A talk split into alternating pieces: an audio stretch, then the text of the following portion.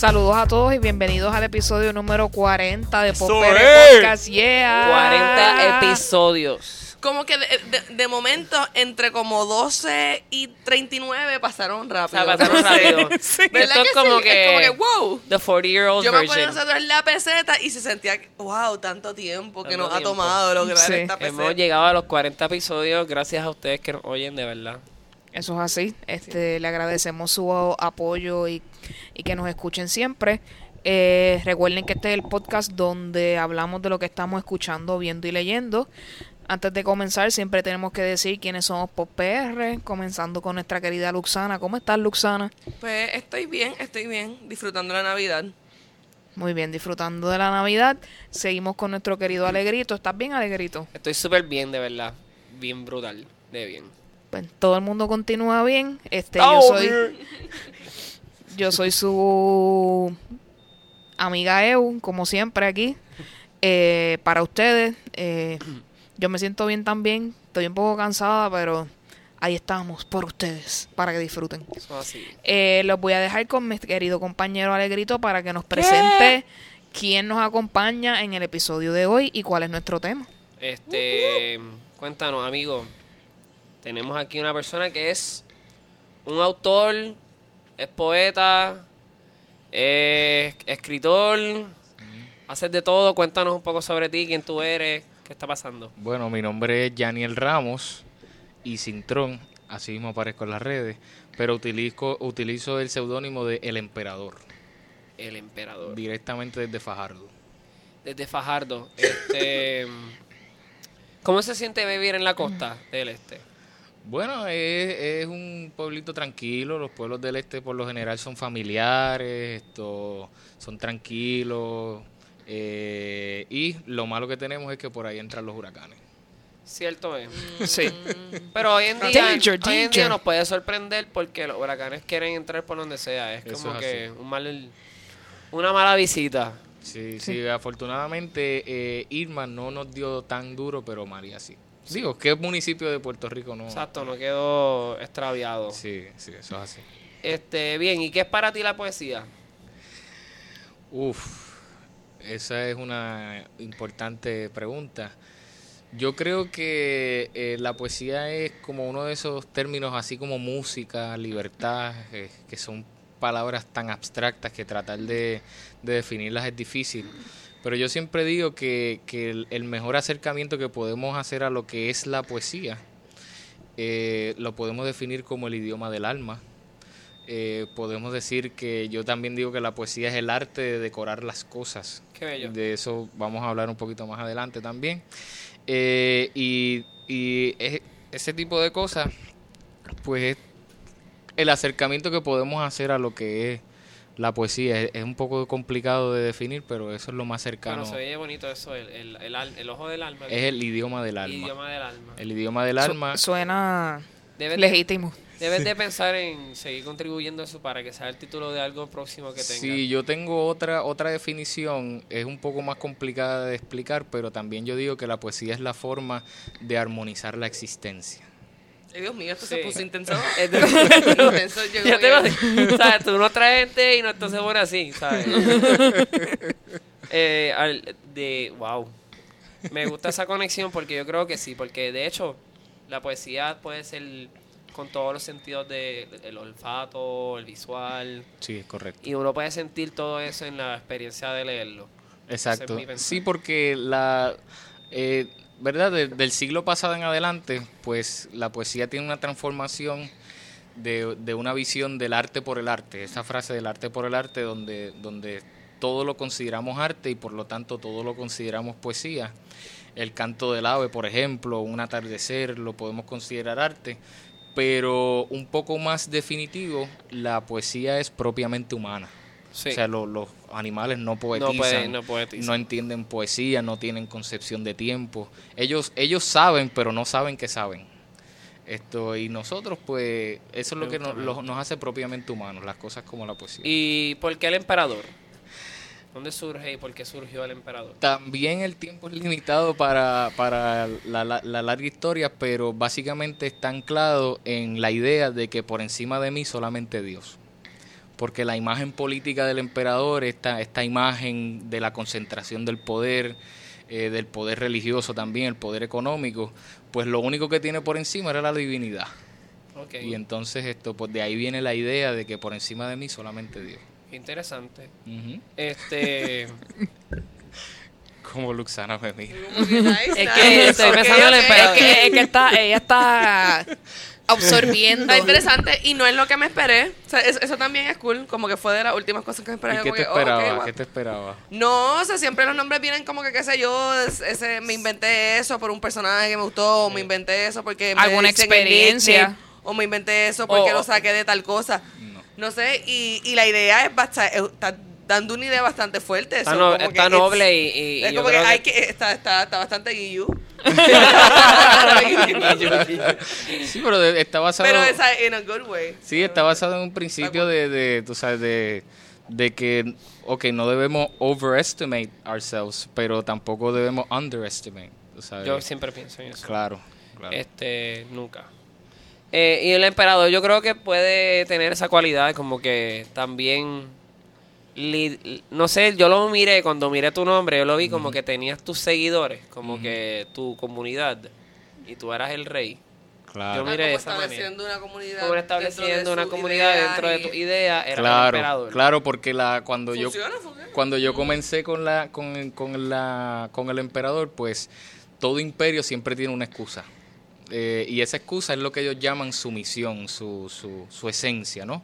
Eh, por ejemplo, el griego, pues el- el- la idea del imperio griego era helenizar al mundo. Ellos querían llevar esa cultura rica al mundo, a diferencia del romano, que el romano no quería llevar ninguna cultura porque el romano se la había robado. El- Sí. Los romanos lo que querían era ciudadilizar al mundo, hacer ciudades alrededor. Entonces, pues mi excusa era crear un imperio de ideas. O sea, unas Eh. ideas, unas ideas que sean, eh, vamos a decir, irrefutables o Sí, ¿no? impactantes. Está impactante, así que yo creo que con eso estás bien. ¿Cuál es tu mayor inspiración Para escribir. para escribir o quién ha sido tu inspiración? Esa era la pregunta B. La A es ¿cuál es tu mayor inspiración? Ajá. La pregunta B es ¿qué te inspira? Ok, bueno. ¿O quién te ha inspirado? Eh, si podemos hablar de una persona, pues yo creo que, que todo comenzó con la universidad. La universidad siempre ha sido mi vida. De hecho, yo llevo una camisa de la Inter, lo que pasa es que me puse esto, este, este abrigo. Pero la universidad es mi vida, me encanta la academia y dentro de la academia pues conocí unos profesores que fueron los que inspiraron, me inspiraron lo suficiente como para, como para yo decidir que lo que escribía era poesía. Porque yo me imagino que a lo mejor ustedes o la mayoría de la gente que nos escuchan siempre escriben algo o hay un pensamiento que toca mucho la mente esto y, y eso eso es parte de- del proceso que a veces decimos de que de poetas y de locos todos tenemos un poco Sí, esto, pero, pero esta, esto- estos profesores fueron los que me inspiraron a yo decir contra este material. Yo creo que, que lo debería publicar. Este material es- me parece que es bueno. Vamos a ver cu- cuál es la acogida en, en el, en el público, ¿no? Eh, qué es lo que dice la gente. Y, y en ese proceso aprendí que, que pues tú vas madurando la poesía como todo en la vida. Sí, siempre hay que polish it. Claro, Sí, pero la- las personas que más me inspiraron ya sumergido en la poesía fueron autores puertorriqueños.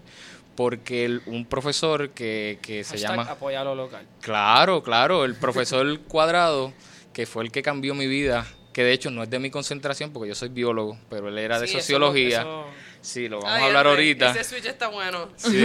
Ay, que. Eh, y él vino un día, estos, estos profesores de sociología, la mayoría están locos. Digo, nosotros lo vemos así, pero ellos quieren retar nuestros paradigmas. Y él vino un día y, y dijo, yo quiero que aquí alguien me nombre 10 pintores puertorriqueños. Nice. Y todos dijimos, pues, tú sabes, los más famosos, Francisco Sí, Oyer, José Campeche, pero de ahí no pasó. Eh, dijo, yo quiero que alguien me nombre aquí, se la voy a poner fácil, cinco científicos puertorriqueños. Nadie dijo nada. Nadie dijo nada. Él dijo, Porque yo quiero que alguien me diga 10 poetas puertorriqueños. Y como todo siempre, Julia de Burgos. Pero más nadie dijo nada. Y dijo, ese es el problema. Sin embargo, si le pregunto quién fue Albert Einstein, todos saben. Entonces el problema es que nosotros no conocemos lo nuestro. Y eso a mí me retó, me, me, me, me- No te convoco. eso me, me porque- destruyó, me desarmó y yo dije, contra, es verdad. No, ahora tú me hiciste pensar a mí que yo no creo que yo... Yo sé de los poetas, pintores no creo que llegue a 10, científicos sé como dos. Por eso. Pero- Y entonces eso a mí me, me, me desarmó y yo dije, contra. Susan Soltero es una científica, vamos a contarla. Yo estoy seguro Bueno, podemos contar a Damonzón también, porque ya está con pues lo del el ecoexploratorio ese. Ya, que- ya, gané, ¿viste? Entonces esto, yo dije cierto y cuando me cuando comencé a buscar no los he leído todos porque es un proceso, ¿verdad? Pero cuando comencé a buscar autores puertorriqueños dije esta gente están al nivel o por encima de muchos autores que nosotros consideramos grandes. Por ejemplo, yo conseguí un libro, me maté buscándolo, lo conseguí y para mí es el mejor libro de filosofía que he leído porque ahora en mi maestría estudio filosofía. Un libro de Eugenio María de Hostos. O sea, una persona que, que quizás lo vemos como un jíbaro de Mayagüez, pero Eugenio María de Hostos hizo unas, unas cosas bárbaras. Y cuando tú lees los libros, tú dices, este tipo de verdad que es un, era un filósofo de Sí, primera no, y él línea. también cambió la educación. Correcto. De hecho, hay modelos pedagógicos, que, su- que se que utilizan se- hasta en Europa. Sí. De- y de eso estamos hablando. Entonces yo dije, esta gente tiene unas experiencias de vida más cercanas a los que soy yo, porque ellos fueron puertorriqueños. Claro, a lo mejor la historia nos separó, pero no dejan de ser puertorriqueños. Y entonces eso me inspiró. Yo te puedo decir que primero fueron mis profesores a que entrara en la poesía.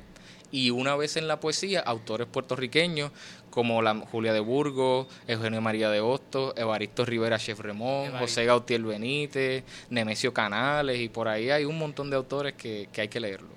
Bien, este. Entonces, como y te iba a preguntar exactamente eso. Eres, eres biólogo, Sí. estás estudiando ahora filosofía, Sí. escribes, ¿cómo surgió el switch? ¿Siempre fue tu pasión escribir? ¿Sentías que no iba a ser algo que deberías de hacer por el resto de tu vida? Este, alguien te dijo no seas biólogo, sé escritor o alguien, o alguien te dijo solamente sé biólogo porque no se puede vivir del arte. Cuéntame. Mm, No, bueno, es una combinación de cosas. Yo siempre he tratado de, de involucrarme en muchas cosas. Esto, inicialmente yo entré a la universidad con la idea de estudiar biología, porque siempre me han gustado la ciencia, me parece que las ciencias son fascinantes y hay que detenerse a, a aprender sobre ellas. Y cuando tomé un examen de aptitud que brinda la universidad, pues en, lo- en el puntaje más alto fue en biología. Y yo dije, ah, pues contra, pues estoy bien orientado. Entonces empecé a estudiar biología. En el camino me di cuenta que dentro de las dentro de las disciplinas de ciencias naturales la que más me gustaba era la física. De hecho, yo fui tutor de física y estuve a punto de darme de baja para estudiar física. Para estudiar física. Pero la Inter no da bachillerato No de física, bachillerato. entonces el, el switch a UPR me iba a costar créditos y, y Sí, ya estaba en mi tercer año. La, la historia del, del cambio en Sí, Puerto era, Rico, iba a ser horrible. una Entonces yo dije, ya estoy en biología, ya lo termino.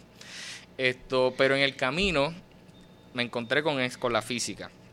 También me, me apasiona la filosofía, que fue lo que, lo que decidí estudiar en mi maestría. Las ciencias políticas desde un punto de vista científico, no partidista, como aquí se suele hacer. Eh, ¿Cómo funciona eso? Perdón, eso no era parte de una pregunta, pero ¿cómo que es una ciencia política científica? bueno, porque la- las ciencias políticas son una ciencia. Esto una ciencia social y, y lo tratamos de ver digo tratamos porque a mí me gusta el análisis científico eh, eh, político y de hecho he escrito algunas columnas de eso en el Nuevo Día Eh, lo tratamos desde un punto de vista objetivo no tratamos de irnos por ningún lado. Eh, yo creo que siempre hay soluciones fuera de las banderas partidistas en todas las partes del mundo. Nosotros aquí hablamos mucho de, de rojos y azules, pero Estados Unidos es rojo y azul Rojo y también. azul también y en Esto, ah, son bien pocos los senadores que son independientes, hay como dos nada más. Eh, o sea que eso, es- eso está en todas partes. Eh, pero cuando hablamos de ciencia política, pues tratamos de verlo desde un punto de vista objetivo. Eh, regresando a la pregunta, pues Sí. también eh, en, Gracias, un- gracias. en uno de mis cursos, en uno de mis cursos, mi profesora que yo amo tanto, que fue una de mis inspiraciones, de hecho fue la editora de mi libro, la profesora Julita Rivera, empezó siendo mi profesora, ahora es mi amiga. Ella un día en, en medio de la clase me dijo, tú debes darte de baja de biología y estudiar literatura. Eh, Ese fue el momento. eh, entonces, entonces ya yo escribía en la escuela esto, pero escribía bobería, o sea, todo Sí, lo- lo, lo que, que- sí, lo que nos viene a todos, tú sabes, algunas ideas, algunas cositas, pero nada bien serio, nada bien pensado. Y entonces cuando ella me dice eso y ella fue la que me inspira y me lleva por, por ahí de la mano, pues yo digo, pues contra, se me da bien, me gusta hacerlo, disfruto el proceso. Y entonces ahí es donde, donde, donde parto a escribir. Pero por eso te digo que yo trato de siempre meterme en muchas cosas porque también hice un minor en desarrollo empresarial. Porque siempre, o sea, el mundo, el no, mundo y es también capitalista. si quieres, es- si quieres publicar tus propias cosas, claro. tienes que saber cómo bregar con una empresa porque estás vendiendo Claro, exactamente. Y, vendiendo algo. y la visión que yo tenía, yo digo, el mundo es capitalista. o sea, uno brutal. tiene que tener un conocimiento, por lo menos básico, de, de, de las empresas. Y entonces hice otro minor en química. O sea, nada tiene que ver una cosa con la otra. de cosas. Sí, pero yo trato de diversificarme. No me gusta ir por una sola línea, me gusta hacer muchas cosas. Yo también, yo he también estado en eso. Yo soy maestro, fotógrafo, escritor, costurero, Ah, pues terapista cognitiva, todas esas Anda cosas. ¿sabes? Como que uno tiene que. Yo pienso que el, el salirse de la rutina y, y probar algo nuevo de uno, Claro. que siempre han interesado, es bueno porque así te retas tú mismo y tu cerebro, pues. Bueno, se yo, soy contable y podcastera, por lo menos tengo dos cosas ahí, Para no dejarme podcast. intimidar por la gente que tengo aquí. Los slashes, los slashes. Sí, pero yo creo No, que no, no, siempre, pero- siempre hay algo que tú puedes encontrar que, que puedes hacer adicional a eso. Como que siempre has querido hacer y algún día te decides hacerlo. Bueno, y social media manager de Pop PR Podcast, porque sí. Definitivo. Así que también. Bien, ¿y cuál ha sido tu poema favorito? Eh, esa sí es una pregunta bien difícil. O que bien tú puedas difícil. decirlo, este, declamarlo. Pues mira, curiosamente les voy a hacer un chiste. Yo me sé poemas de otros poetas, pero no me sé ni uno solo mío de memoria. Ok. Eso es increíble.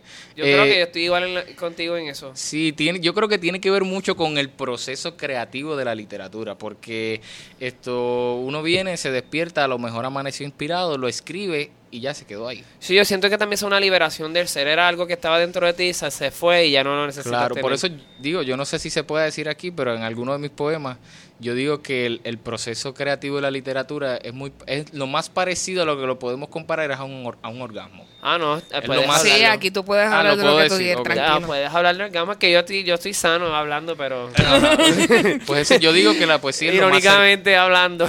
es lo más cercano a eso, eh, ¿verdad? Sí. Porque el orgasmo es la liberación física, pues la poesía o la o el, o el tipo de arte que la persona haga, porque no tiene que ser escribir, eh, es también como esa liberación almática. Una eyaculación literaria. Podemos decirle espiritual. Espiritual. Espiritual, sí, para no tomarlo Mantenerlo literario. Porque, literal. Sí, porque hay otras personas que hacen otras artes que hay que respetarlas Claro, también. tú sabes. definitivo. Pero de algún poema, entonces de otra otro autor. Ok, bueno, te podría decir, sí, hay, hay una línea de, de José Gautier Benítez, él escribe un poema precioso que se llama Una pregunta, y, y la, el poema dice así, las primeras líneas dice, Sol espléndido y radiante, sobre la ancha esfera sujeto, no te pregunto el secreto de tu esplendor rutilante, ni por qué nube distante tiñes de ópalo y rubí pero perdóname si te pregunto en mi querella si estará pensando en mí como estoy pensando en ella. Toma. Eh, y yo te puedo decir que, aunque tengo publicado un libro, los demás libros que ya tengo trabajando, porque en total yo he escrito seis. Ok. Eh, y de esos seis, ¿están publicados los seis? No, no, ¿está solo escritos. publicado? Escrito. publicado solamente tengo Tienes uno. uno. Eh, de los, entonces si les restamos, me quedan cinco. Pues de esos cinco se- estoy trabajando tres a la vez, que es una locura. Uno de ellos es el árbol de mariposas. Árbol de mariposas, el otro es ¿Y flores de de, qué humo. trata el, el árbol de mariposas? Pues árbol Si de pudiese dar mariposas. un a las personas para cuando estés por ahí. Claro, claro. Árbol de mariposas es la obra que escribo inmediatamente de mi primer libro, porque originalmente yo pensaba escribir solamente una trilogía, escribir tres. Eh, eh, y tiene muchas ideas que no, abar- que no eh, toqué en el primer libro, pero básicamente eh, hay mucha influencia de mi viaje a Europa. En el 2016 yo fui a nueve países de Europa Eh, Estuve como treinta y pico de días por allá. Qué rico. Y esa vivencia de salir, de, de exponerte, y no solamente exponerte a cualquier cosa, sino exponerte a países europeos que, que sabemos que, fuiste, que así? están a otro nivel, pues eh, fui a Londres, que es Inglaterra, a Francia, a Austria, Alemania, Suiza, Holanda, Grecia e Italia. Y entonces fui por uno, a los últimos días fue un crucero por las islas griegas. Ah, ese eso yo lo he escuchado. Ese, Sí, sí, y entonces esto, hay mucha influencia de eso en mis poemas. Eh, y es- se llama Árbol de Mariposas porque dentro de las obras literarias, yo te, te he hablado solamente de mis libros de poesía, pero yo estoy haciendo otras obras literarias y hay una, hay una novela del género high fiction eh, donde yo creo mi, mi, mi propio mundo, bien, bien. bien parecido a Narnia, bien parecido a Lord of the Rings. Y en ese mundo, pues, el, como, como diríamos, la vida de ese planeta es un árbol que no lleva ni hojas ni frutos, sino que lo que tiene son mariposas. Por eso se llama árbol de mariposa. Entonces, cada mariposa es un sueño. Porque ese mundo es, es como, como un, un intermediario entre un mundo espiritual y el mundo de los humanos. Entonces, ahí se coleccionan los sueños. Y esa idea original, pues yo dije, contra, me gusta el título. Claro. Y, y por eso lo traje en ese poemario. Sí, también como que el árbol es un proceso de renacer. Y Claro. las mariposas son un renacer constante, así que No lo había pensado así, pero suena algo bien. ahí. Suena do- el doble de bonito. tiene algo que ver. Yo por lo menos lo miré de esa manera. Están ahí escribiendo una historia nueva. Entonces, mi, el otro libro que está ahí se llama Flores de Humo y Flores de Humo tiene una historia bien interesante que la voy a tratar de sintetizar. Lo que pasa es que cuando estuve en Alemania, en, en el castillo de Heidelberg, hay unos balcones preciosos que tú tienes una visión, una vista espectacular. Y cuando salgo del castillo me encuentro con este árbol que yo encuentro que es el árbol más hermoso que yo he visto. Es más, es, es de las cosas más hermosas que yo he visto en mi vida. Porque el árbol, eh, en realidad las hojas parecen como si fueran, eh, como si fuera algodón. Eh, pero no, no algodón de comer, el, el cotton candy Sino, el, el- sino el que tú algodón. lo ves como si fuera algodón y, y, y era rosa, y- pero una forma magistral, magistral. Entonces lo vi, perfecto, le saqué una foto y seguí porque o sea, en, el, en el trip siempre uno tiene que estar eh, abusado. Y no es sino hasta meses después que yo conozco un, un ser humano excepcional, una muchacha, y lo único que me vino a la mente fue ese árbol. Entonces, eso fue dos años después. Yo busco la foto en, en mi colección de imágenes y digo, contra, ¿cómo yo podré encontrar el nombre de este árbol? Pues empecé, puse árboles rosas en, en Alemania y empecé a buscar hasta que encontré el árbol y el árbol se llama Smoke Flower Tree. Y por eso la traducción es flores de humo, árbol flores de humo. Su nombre científico es Cotinus. Y entonces Y así algo asociado al, al, algodón. Al Y entonces la, yo se lo dije a la muchacha y así la empecé a llamar desde ese momento en adelante. Y entonces Flores de Humo, los primeros poemas son como siete poemas. Se llama Cartas a la Vigilante. Porque ella se llama Casey y Casey significa vigilante. Eso es así. Entonces son cositas que, que pues de la vida que uno las, las involucra en... Y la en- inmortaliza. y las inmortaliza, claro. Y de hecho hay un poema que se llama Cotinus. Es en honor al árbol, pero ya el libro se llama de la misma forma y entonces así yo le digo a ella y así cre- creamos ese, ese ambiente literario. Nice. Bien interesante. Todo eso suena bien bonito y, y No, definitivamente bien de- pensado. Bien pensado y como que me gustaría poder tener la experiencia de ir al Smoke Flower Tree y porque a mí también me inspira la naturaleza. Sí. No es como que y, y mirar a las personas muchas veces. Pues mira, esto fue, yo te podría decir que como de casualidad, porque en realidad yo no me inspiro mucho en la naturaleza, yo me inspiro más en la gente. Ok. Eh, quizá a lo mejor en estos días escribo hasta un poema de mi experiencia aquí. Yo Mi creo que con va a salir, va a salir. Va a salir, quizá. ¿Y quién es tu poeta a emular? Wow, otra pregunta difícil. Estoy lleno de, de, Está lleno de preguntas de preguntas complicadas. existenciales. De preguntas Sí. existenciales. No puedes hacer eso más. No puedes No, hacer eso no lo más. puedo hacer. Eh, yo te dije que trataría de que mis respuestas fueran cortitas. Sí, sí. Eh, yo creo que alguien que hay que emular es a... Pero has contestado bastante bien y- me estás Sí. sorprendiendo. O sea, me estás educando, que es algo que quería. Ah, pues eh, eh, proceso. cumplimos la misión. Exacto. Eh, Así que yo- continúa eh, enseñándome. Yo creo favor. que un poeta emular es José Gautier Benítez. Es de mis poetas favoritos. Por tal razón te sabes el- una pregunta. Por esa razón, digo lo que me sé fue la primera línea porque él continúa en, Sí, esta, pero- en este discurso con la naturaleza. Y José Gautier Benítez me, me, me toca mucho porque murió muy joven. Él no llegó ni a los 35 años. Entonces eso me, me hizo pensar en una frase que leí yo en otro libro de otro gran poeta, eh, Juan Antonio Corretger Ok. Que él escribe un libro en 1937 que se llama Amor a Puerto Rico. Y en el prólogo de ese libro, él escribió una frase que me transformó la vida.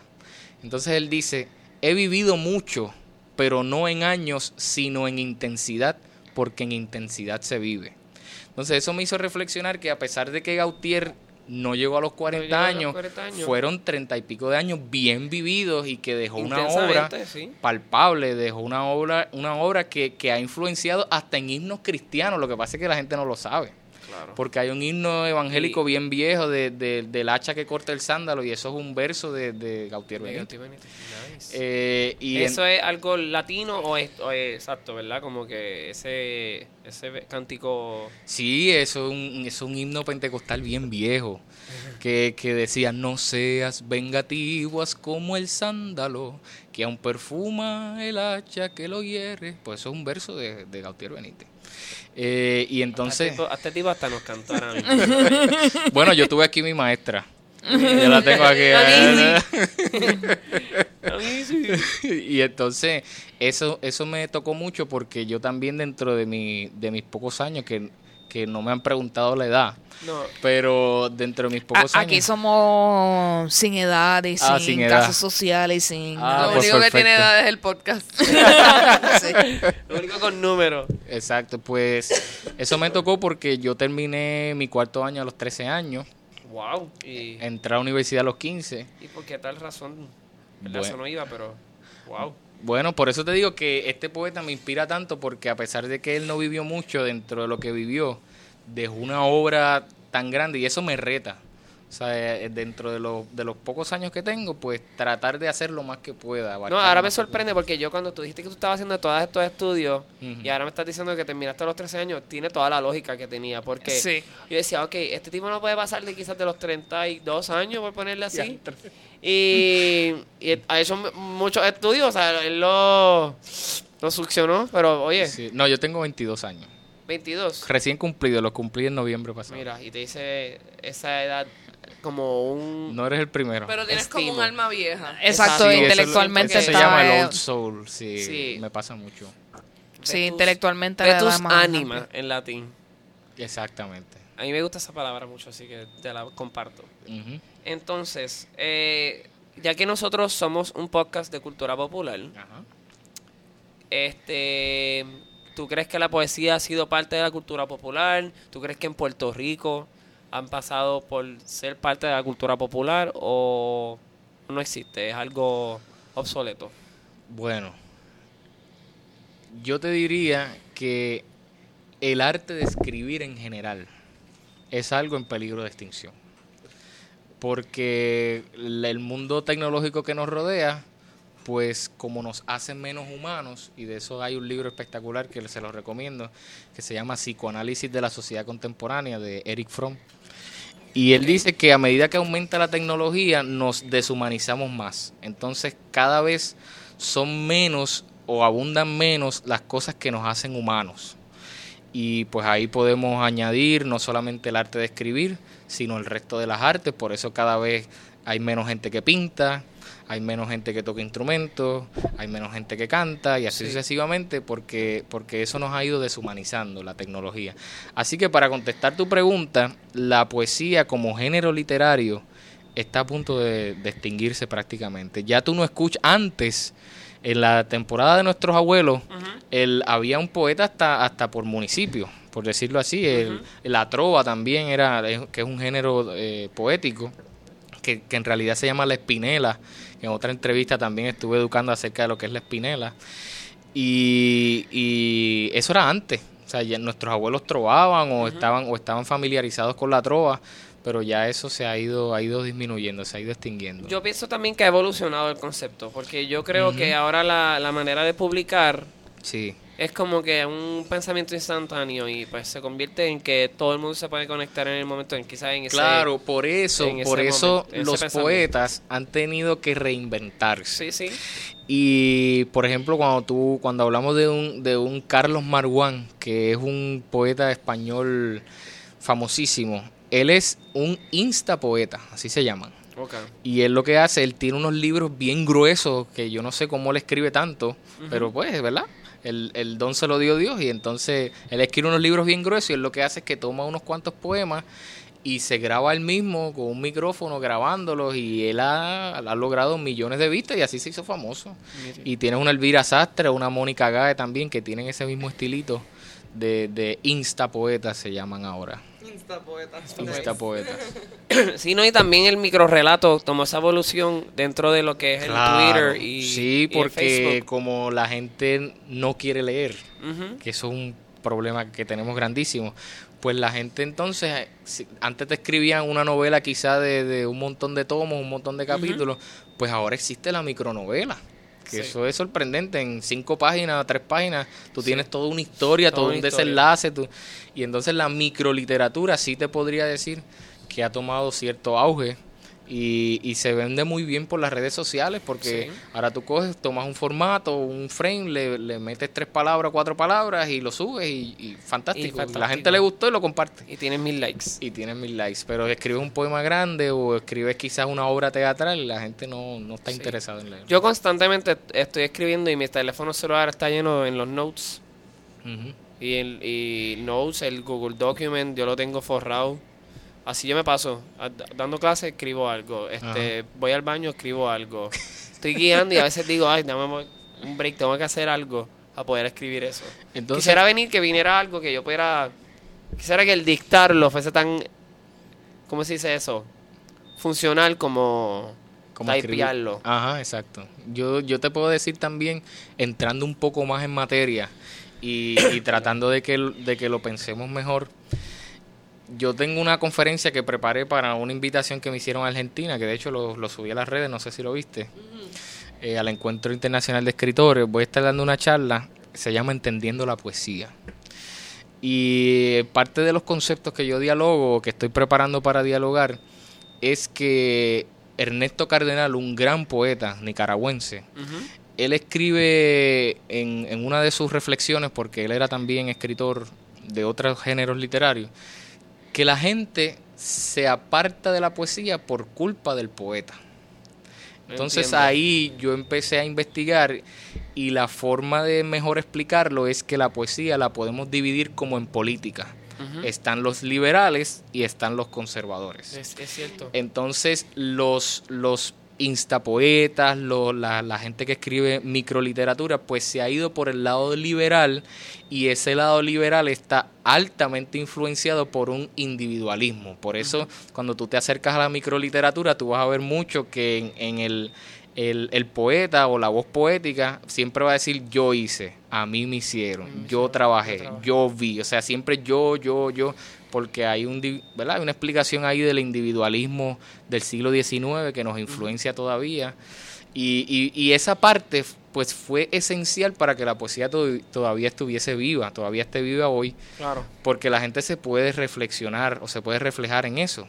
O sea, al, al poeta decir yo hice, a mí me hicieron, yo te amé Yo pues la gente lo, lo, lo ve mejor en vez de que a lo mejor tú vienes con un, con Con un una verso de. Julia de Burgos, con una Sí. metáfora bien cañona, la gente no lo va a entender, No, no. pues pues por eso Sí, no, te y de digo, hecho, cuando uno enseña la metáfora, es un contexto bien complicado. Pero a la misma vez, en, en el diario vivir del puertorriqueño, en la conversación, ocurren un montón de metáforas claro, y personificaciones. Yo, eso, interesante eso.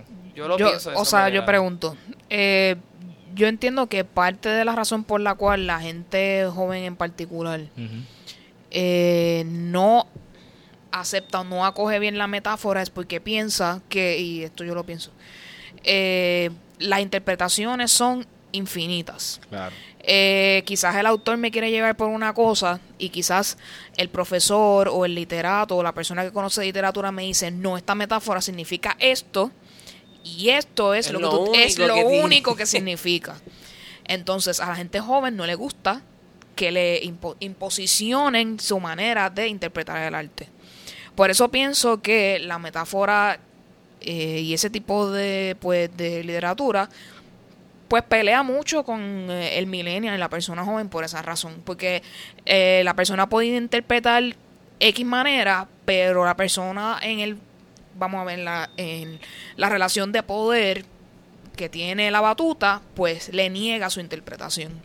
Y yo entiendo que eso, en parte por la cual pues la gente deja la poesía como un poco atrás. Claro, claro. Y, y más bien la poesía, como diría yo, la, la poesía derechista, la poesía conservadora, que yo me considero un poeta derechista eh, hasta cierto punto, porque la ultraderecha todavía practica la rima, ya la rima, eso pasó de moda. Sí, no es necesario. Todavía hay poetas que escriben con rimas.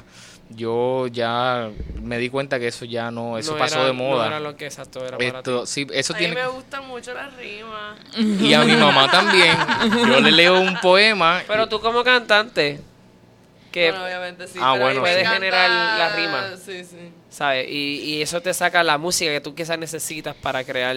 Puede ser parte porque me, me, me gusta más la poesía con rima.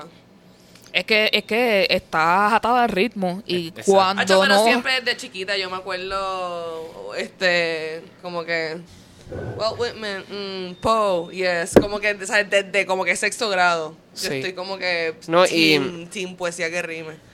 Yo, Antes de, de saber que quería cuando cantar. yo era chiquito, yo, ni tan chiquito, adolescente, leí un libro que decía las personas que pueden rimar fueron brujos en su vida pasada. Wow. Ok. Es que requiere mucho... La Y- rima, la rima es Bueno. Y complicada. practicaban la magia también. Así que tú y yo éramos magos. Mira para allá. Mira para allá. Bueno, yo te voy a decir la verdad, y este es verdad mi, mi, mi pensar, mi opinión.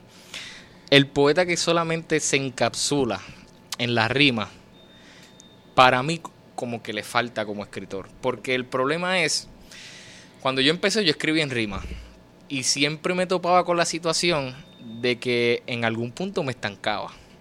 Sí, porque no hay palabra quizás que rime con otra, así que sí, tienes que porque, porque entonces desviarte. Ahí venía mi gran amigo Google.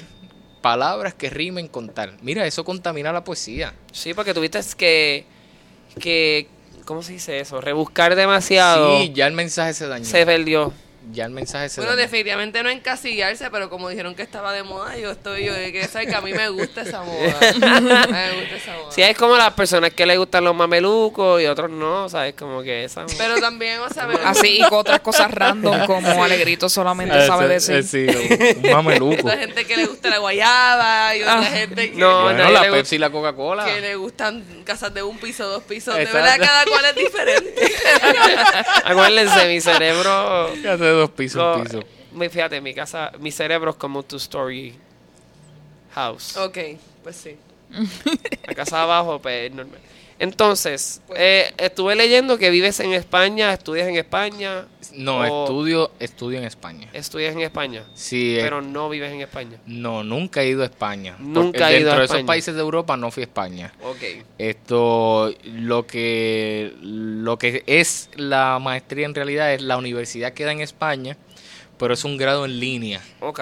Es un totalmente en línea en, en, en ciencias en bioética, que es una combinación de, de filosofía y ciencias naturales. Qué lindo interesantísimo, interesantísimo por demás. De verdad Eso que suena sí. como un poco como Scientology. Voy a tener miedo. Eh, no Mm, necesariamente. Estoy, rela- necesariamente. estoy relajando, estoy relajando. Digo, nosotros en bioética sí trabajamos mucho el tema religioso, porque pues lo- la bioética está involucrada ¿verdad? en Sí, procesos hay- médicos. Exacto, hay- hay mucha gente que la estudia porque quiere buscar el método, El método científico, científico. para Está- eh, eh, mostrar evidencia de que Dios existe. Así que mucha gente toma ese camino para... Interesante. Y entonces, este. Ay, Dios mío. Por eso es que entonces eres un escritor que tú te consideras conservador.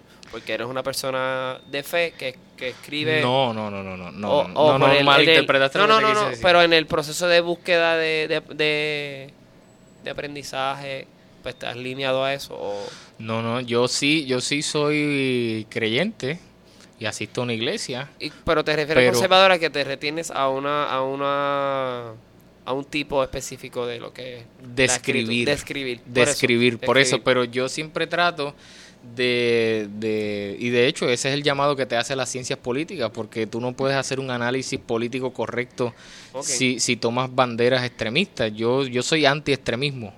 Eh, a mí me gusta esto, conversar. Aunque, Claro. aunque estemos, ¿verdad? Aunque, aunque estemos en puntos de vista distintos. Eh, y lo que te quiero decir con, con, el, con escribir es que conservo, conservo, por ejemplo, la metáfora. Yo trabajo mucho la metáfora.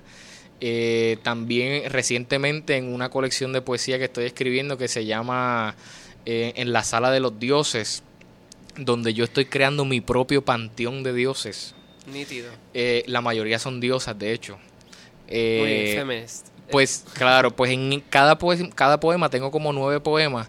Cada poema trabajo lo que es la poesía del adjetivo, solamente describiendo la diosa.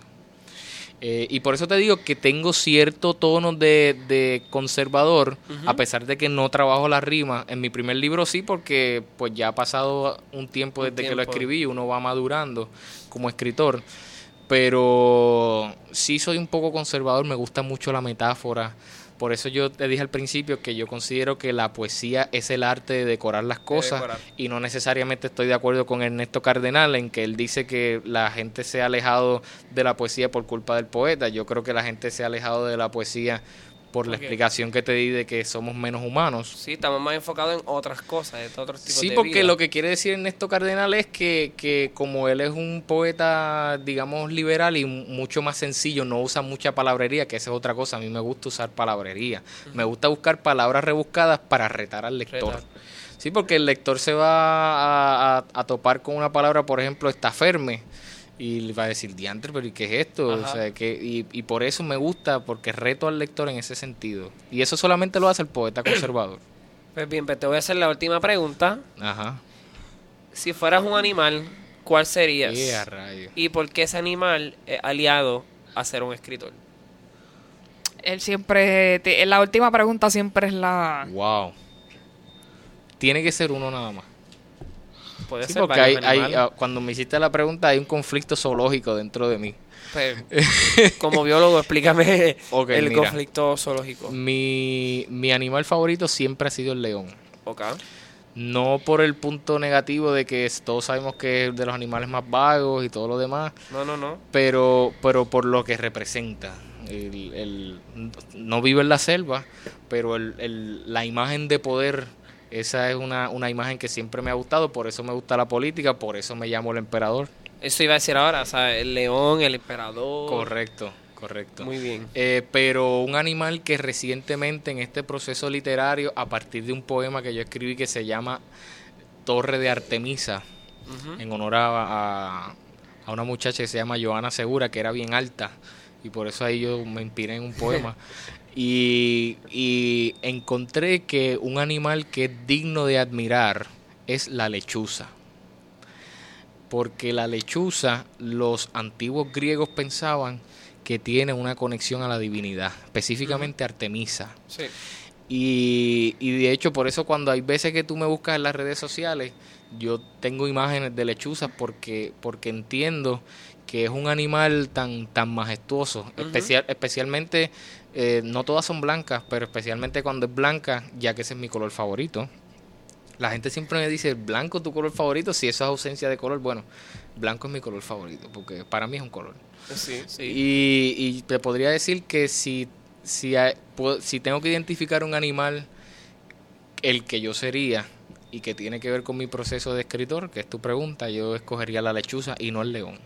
A pesar de que es mi animal favorito, A pesar de que es tu animal pero favorito. la lechuza, la lechuza representa mucho más que poder. Si no, ya está aliado a la sabiduría. A la sabiduría, a la divinidad. la divinidad. Bueno, y- puedes crear tu propio animal mitológico que tenga cuerpo de león y cara de lechuza. Mm. Oye bonito. Bueno, pues, pues, en este proceso de crear mis propios dioses, por ejemplo, yo creé, ¿verdad? Están las diosas, pero ya empecé a escribir acerca de, de- de seres angelicales. Hablo de, lo- de un poema que se llama Ángel de Justicia. Pues, pues puedo quizá crear por ahí algún, De acuerdo. algún animalito. Pues en verdad que me encantaron todas tus respuestas. Eh, me encantó cuando hablaste sobre decorar el, al- el, El arte de el decorar arte las de decorar cosas, el arte de las cosas. el Eso- idioma del alma y el- la forma de armonizar la existencia. Idioma del alma, acuérdate que es tu próximo Eh, bueno, mi próximo... Estoy escribiendo esos que te topic. dije. Tengo otro que se llama Arenas Movedizas. Hay otros libros que estoy trabajando. Hay un libro que, que, que ya viene el año que viene que se llama Entendiendo la comunidad LBTT. Que trabajo con la policía y yo soy autor en ese libro también. Eh, eh, estoy haciendo muchas cosas. Muchas cosas, pero voy a estar pendiente. voy a- obviamente ya te tenemos de contacto y Claro. Pues- definitivamente Puedo volver otro día. Definitivamente. volver otro día. Eh, a, tu der- a, la, a la derecha de Yaniel, él tiene tres obras consigo. Sí. Que quiero que por favor nos diga eh, cómo se llaman y si desea leer algún excerpto de alguna de las que tenga ahí, pues que Sí, con mucho gusto lo haga de su obra, pues que lo haga. Definitivo. Claro, pues mira, eh, este libro está nuevecito conmigo, me llegó hace dos días, se llama Poesía del Paso de los Años, es un libro eh, publicado en Uruguay, donde yo participé con ellos, en una editorial que se llama Versos Compartidos, ellos abrieron un certamen, yo participé y, y fui el único representante de todo Estados Unidos y otras y otros territorios. Territorios. Eh, sí, porque una vez la ONU dijo que nosotros éramos un territorio especial, pues eh, dentro de esos territorios, pues, pues yo fui la persona que representó a Estados Unidos. Y la verdad que, que no lo he leído, ustedes son tienen la primicia De de, poder- de lo que es ese libro, eh, bien interesante. Y también participé con ellos en el género de la carta, porque eh, es un género casi extinto, ese sí que está casi bien extinto. Y me he dedicado a escribir, a escribir cartas también que vienen en mi próximo libro. Este, primer, este otro libro, pues es mi primer libro, que se llama Versiones en Verso. Las personas no lo pueden ver, pero en la, en la portada tengo la, la, la famosa estat- estatua, se llama The Kiss. Este es, este es Cupido y este es esto... No, este es Perséfone. Esto... Afrodita es su madre. Sí, exacto. Y me, me gusta esta estatua simplemente porque es tan romántica y la pude ver en persona cuando estuve en el Museo del Louvre en Francia. Así que lo trabajé como la portada. Aquí tengo mis primeros versos, muchos poemas que están inspirados en mi viaje a, Europa. Voy a leer algo de esto ahorita. Pero para hablar de este último libro, este se llama Lámparas. Esto es una antología literaria, igual que esa. Pero esta tiene la distinción de que la mayoría de sus autores son jóvenes puertorriqueños, que aquí se trabajan crónicas, aquí hay eh, cuentos, aquí hay poesía, es bien interesante, bien diverso, bien bueno. Y de hecho muchas de las cosas que voy a hablar en la conferencia en Argentina están inspirados en este libro, porque aquí sí que hay una poesía bien extremista. Hay un poeta que él no tiene, él no tiene pelos en la lengua y habla las cosas como son. Yo le llamo poesía pornográfica. Sin Eh, filtro, sin sin filtro. filtro, sin Me filtro. gusta mucho esa línea que escribiste. Eh, no sé si te puedo Sí, adelante. Citar. citar. Sí. Tienes Pues- que decir la obra, eh, ¿cómo se llama? El paso de los años. El paso de los años, el libro se llama igual. El libro se llama igual, El paso de los años. Y fue el que él estuvo compartiendo con nosotros ahora mismo.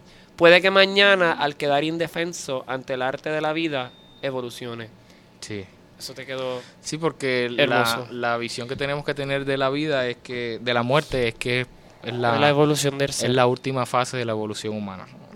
Y entonces, eh, como estaba diciendo, este libro me gusta mucho porque muchos de sus autores son jóvenes. También aquí hay autores internacionales. Hay hasta una muchacha de Francia, hay de Cuba, de, de, de España, eh, de Francia, como dije, de Argentina. Hay muchos escritores, también lo pueden ver por ahí.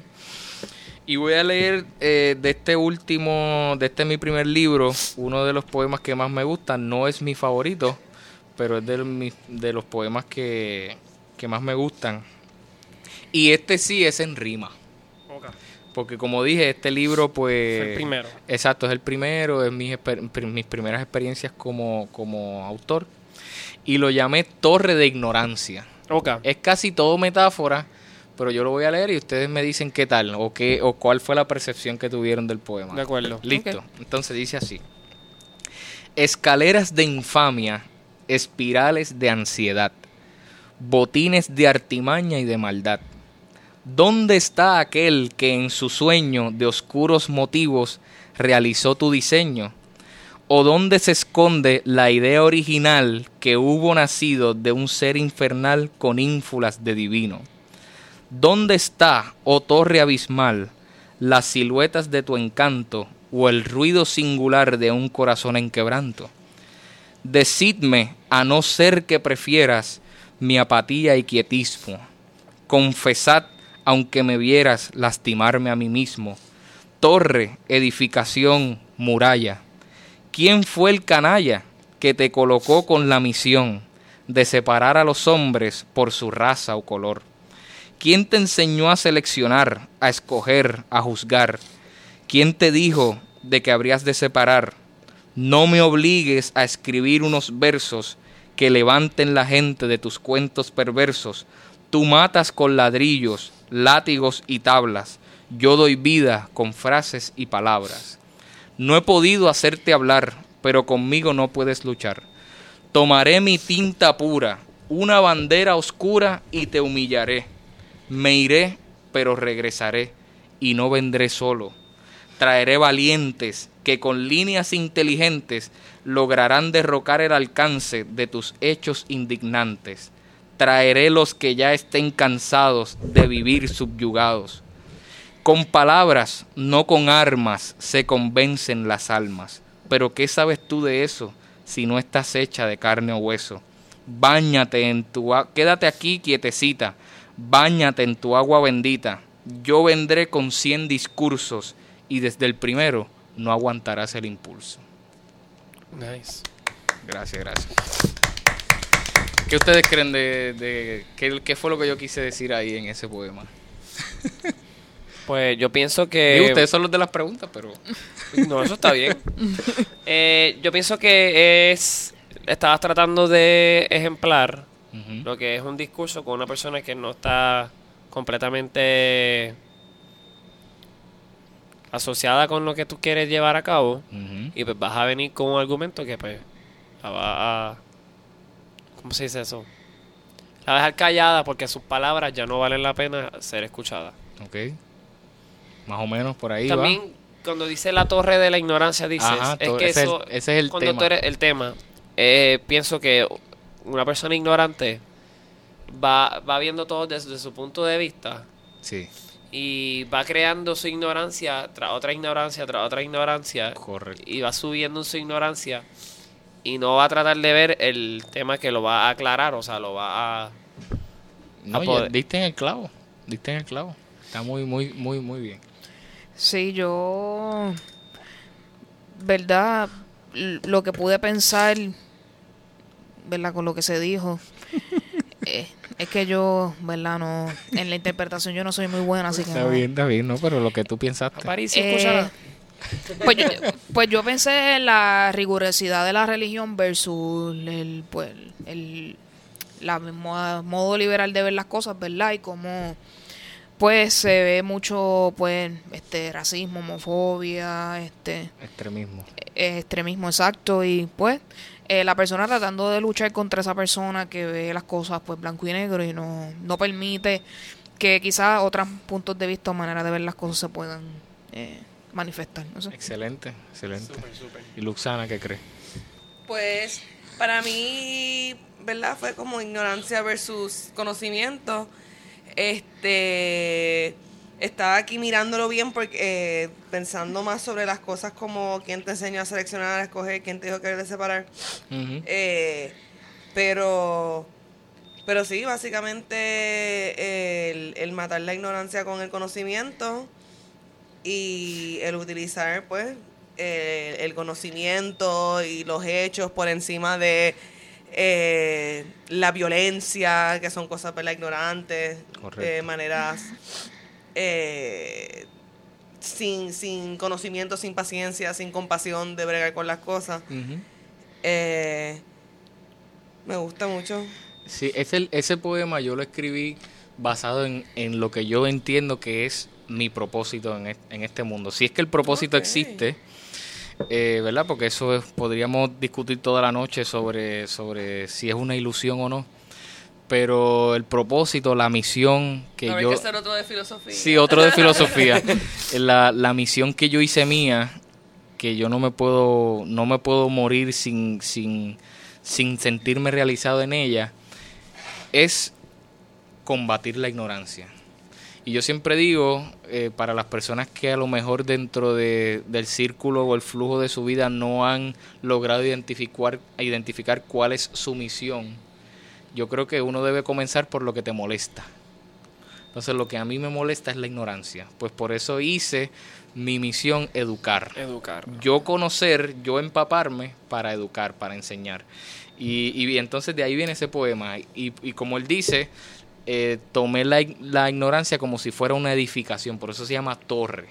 Y entonces yo le creo a esta torre una personificación. Eh, obviamente la torre es la misma ignorancia, pero en este poema es, una, es un, un discurso que yo le estoy dando a ella, o a, o, ¿verdad? O a la ignorancia, porque es femenina.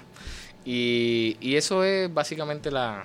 Así que lo interpretaron muy ¿Viste? bien. lo Las interpretaron mujeres muy son bien. ignorantes. Usted no dijo No, eso. no, no, no, no, no, no, no, no. Acabas de dañarlo todo. No, Exacto. Sí, sí, porque Sí, sí, va- yo, yo soy así. Definitivamente. Es más, eh, eh, no hay que decir nada porque eso se va a editar y todo. Exacto, exacto. A mí no me gustan los extremismos. No me gustan los extremismos. Yo creo que lo que diferencia o separa a los seres humanos del resto del- de los animales o de la creación, como tú lo quieras ver, Eh. de los seres que evolucionaron, es nuestra capacidad de, De- diferir razón comunicándonos. Porque los animales difieren, pero se caen encima. Se muerden. Exacto, no- nosotros podemos comunicarnos y, y en ese proceso nos enriquecemos. Y, y nada, eso es básicamente. Por eso a mí me gusta, la- es, es un viaje, pero por eso a mí me gusta The Jungle Book. Por esa... La nueva, la Mowgli. No, todo en realidad, pero el- la filosofía de que tú ser un humano criado entre animales, cómo tú puedes ejemplar tu humanidad. Claro, Y cómo dentro de ese universo los animales tienen humanidad. claro. Interesante. bonito. Bueno, los animales filosóficamente, Filosóficamente tienen con- personalidad. No Claro. son personas, pero tienen, Tienen personalidad. personalidad. Eso lo podemos hablar otro día. Claro, De, de eso es ontología, pero, pero, ya, estamos... Eso es otro lado. Definitivamente. Pues muchas gracias, Janiel, por eh, toda por deleitarnos en este episodio. Definitivo. Eh, ¿Tienes redes sociales donde la gente pueda conseguir y pueda compartir contigo y conocer de qué estás haciendo? Sí, claro. Esto, mi nombre es un poco complicado. Yo no tengo página oficial de escritor, Eh, pero se escribe como Daniel, pero con Y al principio, doble N y doble L. Yanielle Ramos. Eh, y no te preocupes, mi nombre, ajá.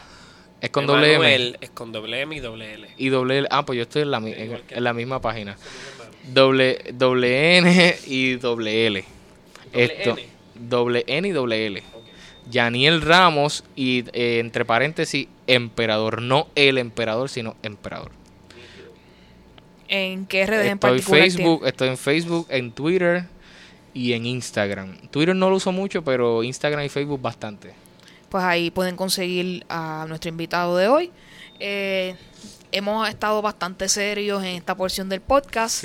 Vamos a- al bochinche, que es lo que a la otra parte de la población le Le gusta. Eh, obviamente vamos a Rincón Tuitero, que ustedes saben que ahí es donde está la controversia. Está el jugo. Obviamente no podemos hablar esta Perdón, semana mi de controversia sin hablar de las peleas de gallo. Eso es lo que todo el mundo está hablando. Acuérdate. Eh, el Congreso de los Estados Unidos creó una ley sobre temas agrícolas en donde uno de los encasillados, porque esta es un paquete de ley gigante, eh, están haciendo pues una orden para ilegalizar las peleas de gallo eh, en todos los estados, incluyendo los territorios. Eh, está aprobado en Senado y Cámara, solamente falta que el presidente de los Estados Unidos lo firme. Y todo el mundo en Twitter y en otras redes dando su versión sobre si apoya o está de acuerdo, o sea, si apoya las peleas de gallo o si está de acuerdo que se prohíban. Yo pienso que yo no puedo hablar del tema porque yo soy una persona carnívora. Me puedo ver una pelea de gallos y sentirme mal porque los animales están siendo maltratados, pero yo como ese animal todos los días. Pero te Así que- ese gallo que peleó. No lo sé, porque cuando me sirven el pollo yo no sé si es ese gallo o no. Así que Eh, Hay una pequeña diferencia, ¿verdad? Entre muerte y, y, y Y tortura por entretenimiento y matar, ¿verdad? Para uno ingerir, eh, para tú seguir No estando sé, yo hice la viva. pregunta, pero yo no. Pero nosotros hemos visto, hay documentales y hay videos en todos lados donde los animales que se utilizan para alimentar a los seres humanos son hacinados y son maltratados y los pollitos le hacen 20 mil cosas que no es, o sea, es in- considerado inhumano su trato eh, a los animales. O sea, natural. Exacto, poco natural y por tanto como que ese argumento como que me suena un poco flojo. Acuérdate, Pero, culture. exacto. Dicen que los gallos, la naturaleza es pelear. Eso es así. Ese es la- lo que dicen los galleros como, como su énfasis en razón de La, por qué se la espuela. Así que eh, todos tienen una versión distinta, ¿verdad? Quería preguntarles a todos ustedes cuál es su pensar. Yo, eh, yo creo que ni apoyo ni deniego que cada cual haga lo suyo, no sé. Pues mira, yo conociendo que vengo de una familia donde este yo reconozco haber ido a unas peleas de gallo de niño. Y de niño, haber ido a las peleas de gallo lo encontraba como que algo bien asombrante. Y yo me acuerdo haber estado un poquito como que en shock. Porque yo veía como los gallos estaban como que atacando. Yo tenía como quizás como alrededor de 6 a 7 años. Mi abuelo fue el que me llevó y mi abuelo me dijo como que está impresionado porque yo no hablé. Y yo, un poco. Si estabas procesando lo Estaba que acabas de ver. procesándolo. Entonces como que siempre que me acuerdo del tema de pelea de gallo, me acuerdo que fue como que una experiencia que yo no jamás en mi vida había visto dos animales pelear porque sí. Y esa es la experiencia de ver una pelea de gallo. Tú estás viendo algo, una violencia incitada entre dos animales sin ninguna razón. Entonces, pues, eso como que a- ahora de adulto, pues me afecta. Este, porque a mí no, yo no creo que la violencia debe de ser este recreacional. Ni animal ni humana. Ese soy yo. Y el boxeo. No me gusta. Yo odio el boxeo. Odio la violencia. A mí, yo le den, yo, yo, yo el boxeo, yo no puedo bregar con el boxeo. Pero Nunca- yo no millonario, puedo- una empresa Yo millonaria. Yo no puedo bregar con el boxeo como yo no puedo bregar con el pelea en mi No, vida. yo tampoco. Siempre que hay una pelea, yo hago un show y me voy de ahí y, y le dejo hacer a todo el mundo. Yo la no hago veo, pero no me estoy Pero hago entreteniendo. mis statements, hago mis Claro. statements y lo sigo, pero nada.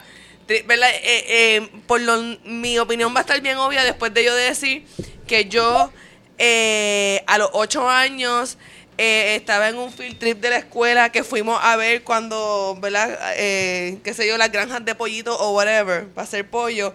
Y yo vi eso, decidí que era un abuso y desde los ocho años soy vegetariana.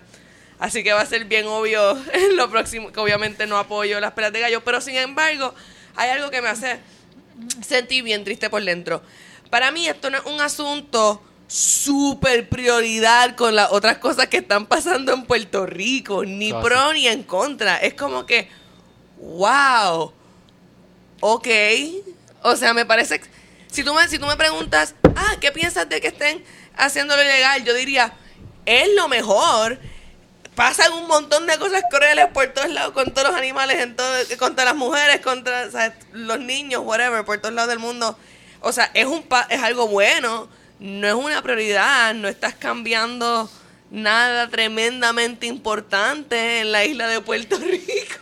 Y los galleros ya, una gran mayoría se ha expresado que van a continuar las peleas de gallos clandestinas porque ellos no les, ¿verdad? Ellos no van a dejar de hacer su pasatiempo. Hasta Jago. Exacto. Y eh, la otra versión de este asunto es que eh, tanto Jennifer González como el gobernador están utilizando esto, obviamente, para ganar votos. Leverage. Este, eh, diciendo que ellos van a ir a pelear allá para que esto no se dé y whatever, pero realmente no lo están haciendo porque quieren defender a los gallos, sino lo están haciendo pues para ganar Para votos ganar. de esa... Este es el tipo de cosa que motiva que tú quieras escribí- educar a la gente. Yo, yo escribí una columna, yo le envié al Nuevo Día una columna esta mañana sobre mi opinión en el asunto y la voy a sintetizar en este pensamiento.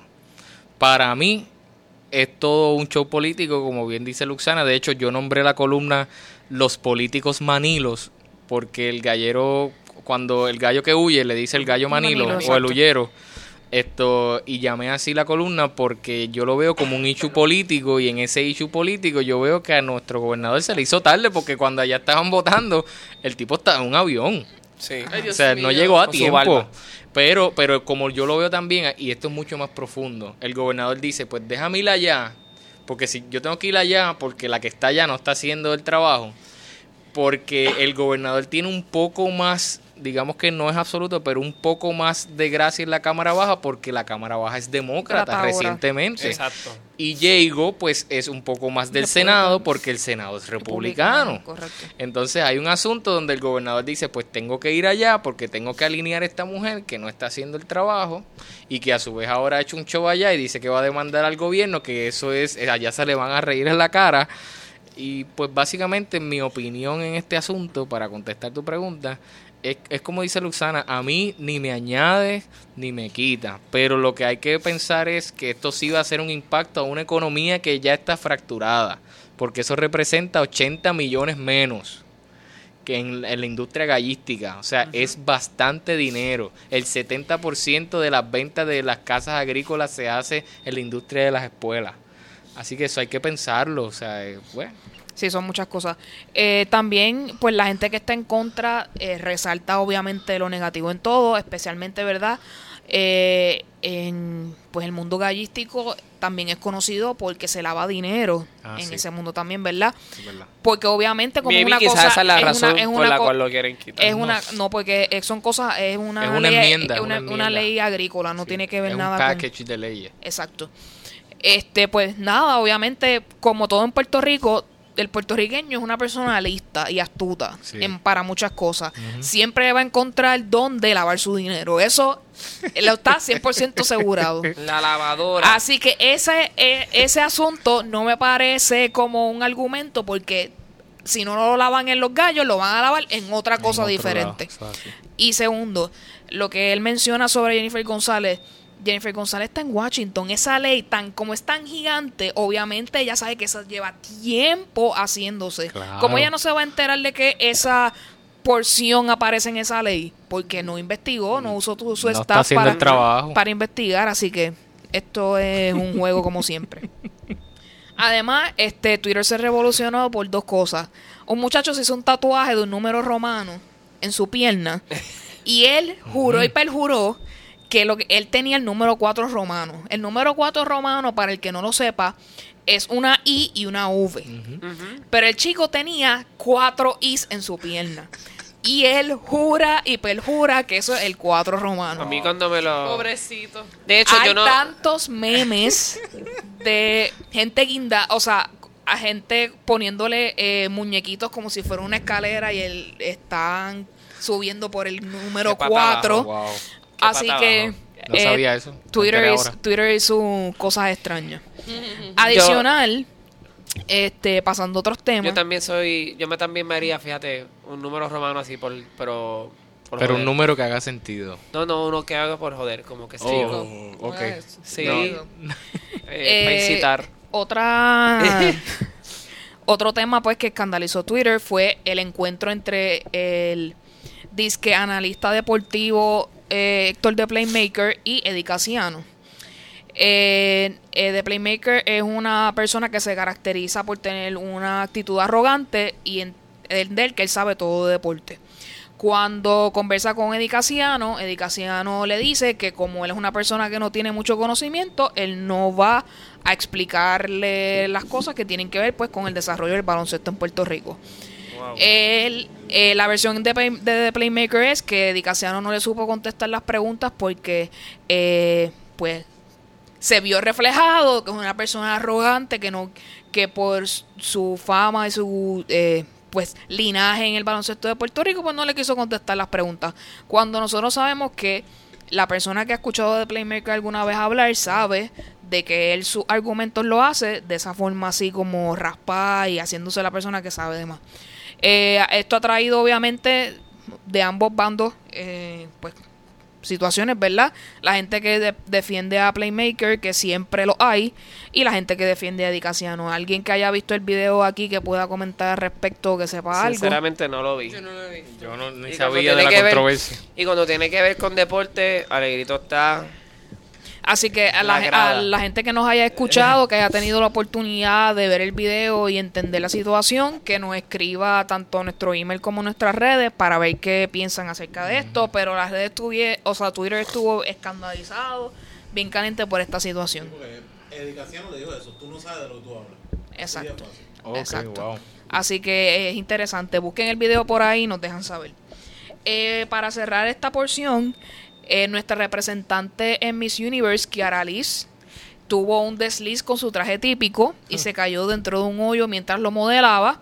Pero eh, mientras esperaba que alguien llegara para ayudar y eh, subirla, pues ella, pues con mucha gracia y con mucha pues gentileza, así como de reina, pues sonreía y como que hacía lo mejor de la situación. Para que ustedes sepan, salió hoy el ranking de, del, del, de, la, nivel. de la preliminar completa, o sea, de Exacto. todas las cosas, que si el traje de baño, que si lo que sea. Y ella va en puntuación la número 2. La número Si dos. usted pensaba que el traje nos iba a echar para atrás y esta situación nos iba a echar para atrás en el concurso, están muy equivocados. Porque aparente alegadamente la, el carisma de la muchacha y como ella se ha dese- desempeñado en el concurso ha sorprendido a mucha gente. Y Eso mira sí. que los otros trajes estaban todos más lindos. De verdad que esa muchacha tiene una luz. Sí, sí, es verdad. Porque esos trajes estaban fierce. Y de momento ya con esa cosa Yo pienso que yo, yo sigo pensando que la caída fue como que parte de un, un Es un stunt. de un stunt como que como por- como fuimos atacados por el De huracán. verdad, ¿tú crees que fue como planificado? Wow.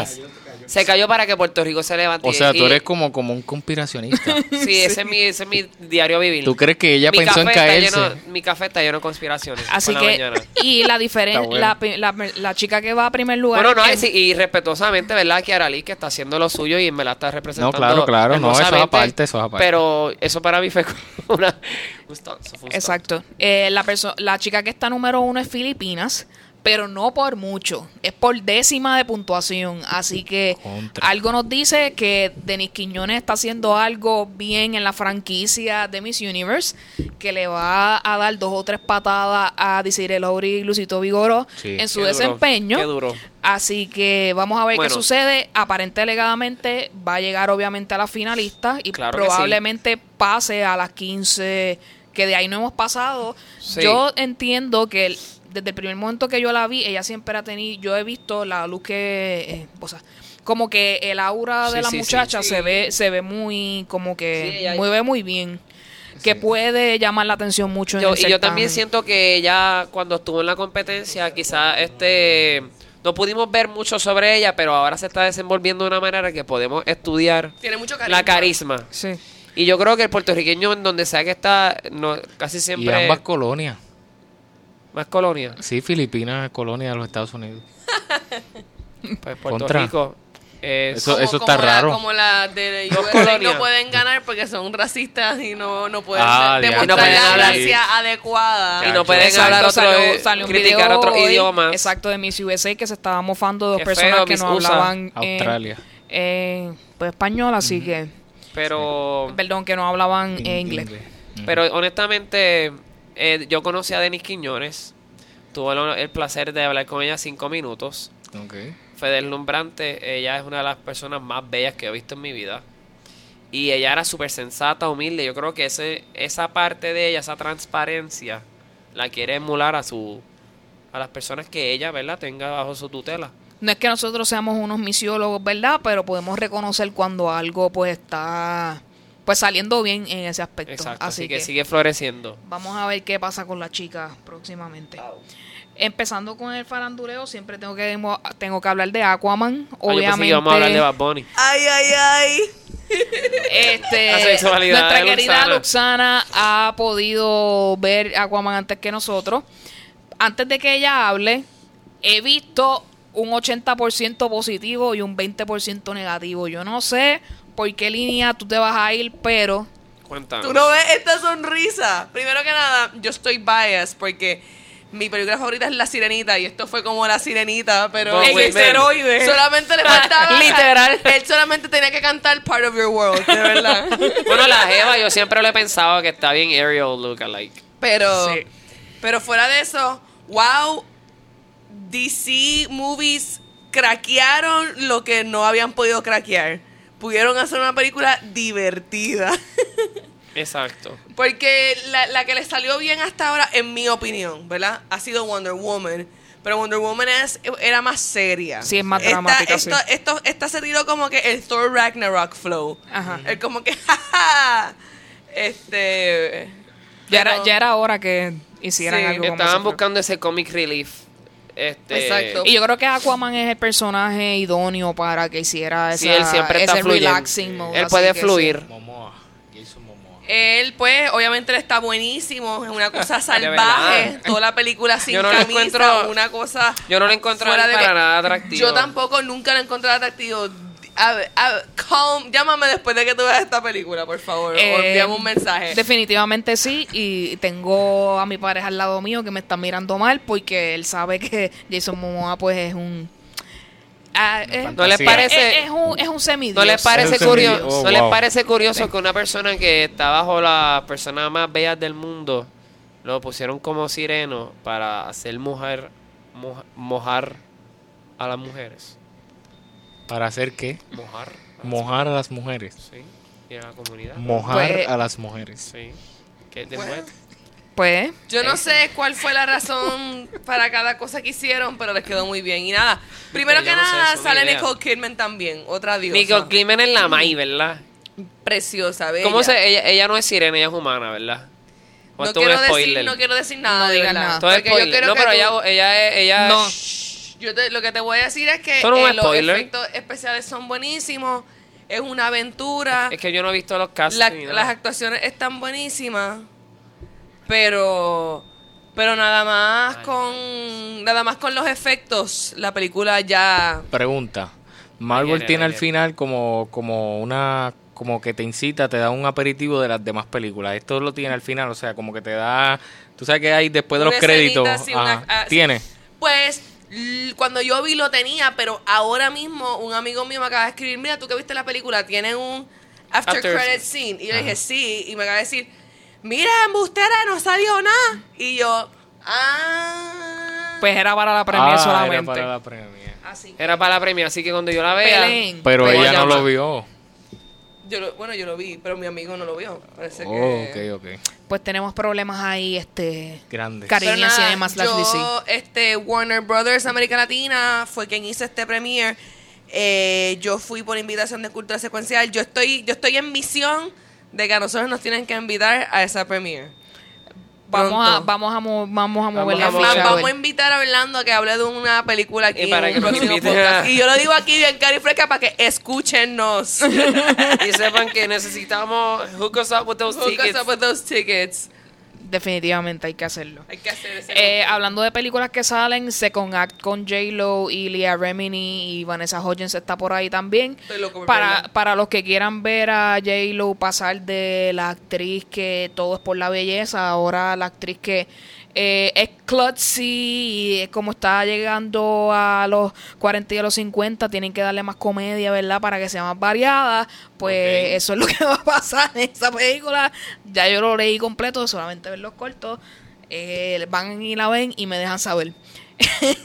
Interesante. Este nos dieron la noticia esta semana que para el Comic Con del año que viene viene la actriz Sassy Beats, que es la que es, es la jebota de Domino. es la que, exacto, y actuó de Domino en la película de Deadpool. Así que si ustedes. Ese personaje, como yo les había dicho en el podcast, es mi personaje favorito de la película. Así que definitivamente estaría chévere para ir a verla allá y conocerla. Eh, también salió hace poco en las noticias que eh, por dos años ninguna serie ni de Daredevil, ni Iron Fist, ni nadie va a salir ni en Disney Plus, ni en Netflix, ni en ningún sitio. Así que llevan dos años más que van a tener que eh, averiguar quién tiene los derechos de qué y cuándo se va a hacer la serie de qué. Así que Dios mío. parece que hay un revolú ahí entre las casas de streaming. Así que vamos a ver qué pasa con ese asunto. Esto va a ser una guerra y va a ser bien interesante. Sí. Hablando de Netflix, viene Carmen Sandiego. Si usted es de nuestra generación se crió viéndola en el canal 11, Where in the World is Carmen. Sandiego, yo voy a ver esa serie porque a mí me gustaba Este, mucho. Gina Rodríguez creo que es la que va a ser la voz de ella. Habían pues qué dicho al chévere. principio que Gina Rodríguez, Pues que es la que, que, así para si no saben quién es, ella es la de Jane the Virgin. Eh, definitivamente, pues, mucho más interés porque ella me trepea como persona. Así Sí. que está cool. Eh, viene película de Sonic the Hedgehog. Yo jugaba eso en Sega hace muchos años atrás.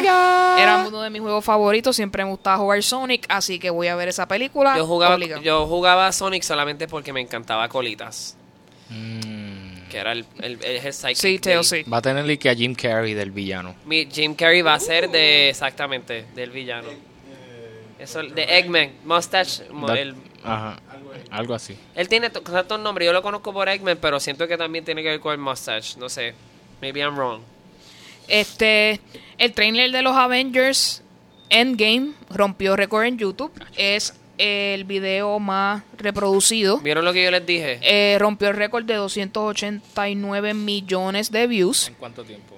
¿Ese mismo día? Entiendo que sí que es el mismo día. Así que Sí, estuve, Avenger- también estuve leyendo, no sé si lo- Avenger está bien adelante. este Chris Pratt y Tom Holland lo escogieron para Exacto, para la película de Disney Onward. O sea, Disney, y Pixar, Disney ambas. Pixar, Así Onward. que, Se eh, trata, so- es, eh, eh, por fin hicieron una, una película sobre hermanos. Y obviamente va a opacar a la mierda de Frozen. Ya lo dije. There you go. Que no hay un damsel in distress en... eh, Exacto. Como protagonista. Como protagonista. Muy bien. Eh, han dado muy buenos revi- reviews de la película Roma de Alfonso Cuarón. Va a estar tanto en Fine Arts como en Netflix, según tengo entendido. Así ah, que qué bueno que va a estar en Netflix. creo que va a estar en lo- Netflix. porque Netflix ya lo pagué. porque, porque Netflix eh, fue parte de la producción de la película. Así que este eh, se la recomiendo. Vamos a recomendarla para verla. Yo también quiero sentarme a verla. Es, de, es basado en la historia de él en México. Desde su niñez y eso. Él siempre tiene un tema.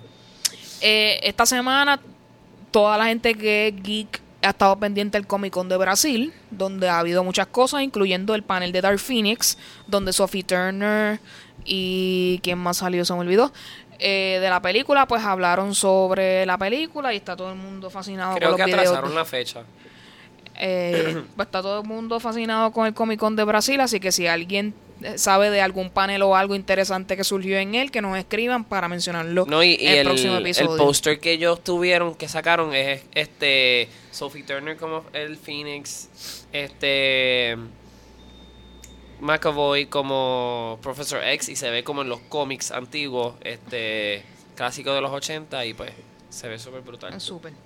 Eh, en noticias más de farándula en otros temas, eh, dijeron los que los que fueron entrados al Rock and Roll Hall of Fame, incluyendo a Janet Jackson y a Stevie, a Stevie Nicks. Nice, Ambas Stevie fueron Nicks. entradas al Rock and Roll Ha- Hall of Fame. Así que felicidades a ella. Para los fanáticos de Supernatural, Jeffrey D. Morgan va a, va a volver a la serie. Como Supernatural es eterna y nunca se acaba. Él- No yo se creo que es la serie ongoing que más tiempo lleva. No va pues él va a volver a un personaje. No, los no, super, no los su- Simpson. exacto, los Simpsons es la que más lleva, pero que no sea animada, Supernatural es una de las que más Ah, lleva años luz. Así que definitivamente. Años luz. Sí, es que- Lucifer. Es, es que es demasiado. Y para terminar, eh, si usted es fanático de Black Mirror, no se asuste. Puede que salga Miley Cyrus en el próximo season, así que Ya estoy asustado. ¿por qué esa reacción? Cuéntenme, quiero saber por qué. Porque la actuación de Miley Cyrus es como... Yo no soy fan de Miley Cyrus en general. Yo tampoco. Es Yo tengo dificultad con su actuación, es real. La, de verdad. Además, Sí, ella sí, como sí, que se fue en ese viaje extraño, bien 180, como que de momento soy good girl y de momento soy la cosa más bizarra que has visto en tu Y vida. de momento, I'm a good girl again. I'm a born again virgin. Y es como que... Yo, yo siento que yo estoy con ella en la misma transición de vida, pero... Qué profundo. profundo. Porque sí, definitivo, pero no... yo Está no volviendo a ser un, un niño bueno. Claro, yo, yo siempre trato de ser un niño bueno al final del Ah, día. el problema fue trato. Ahí se La vida fue. se trata. Lo que vale es el intento. Pero de verdad no hate, sencillamente no soy fan.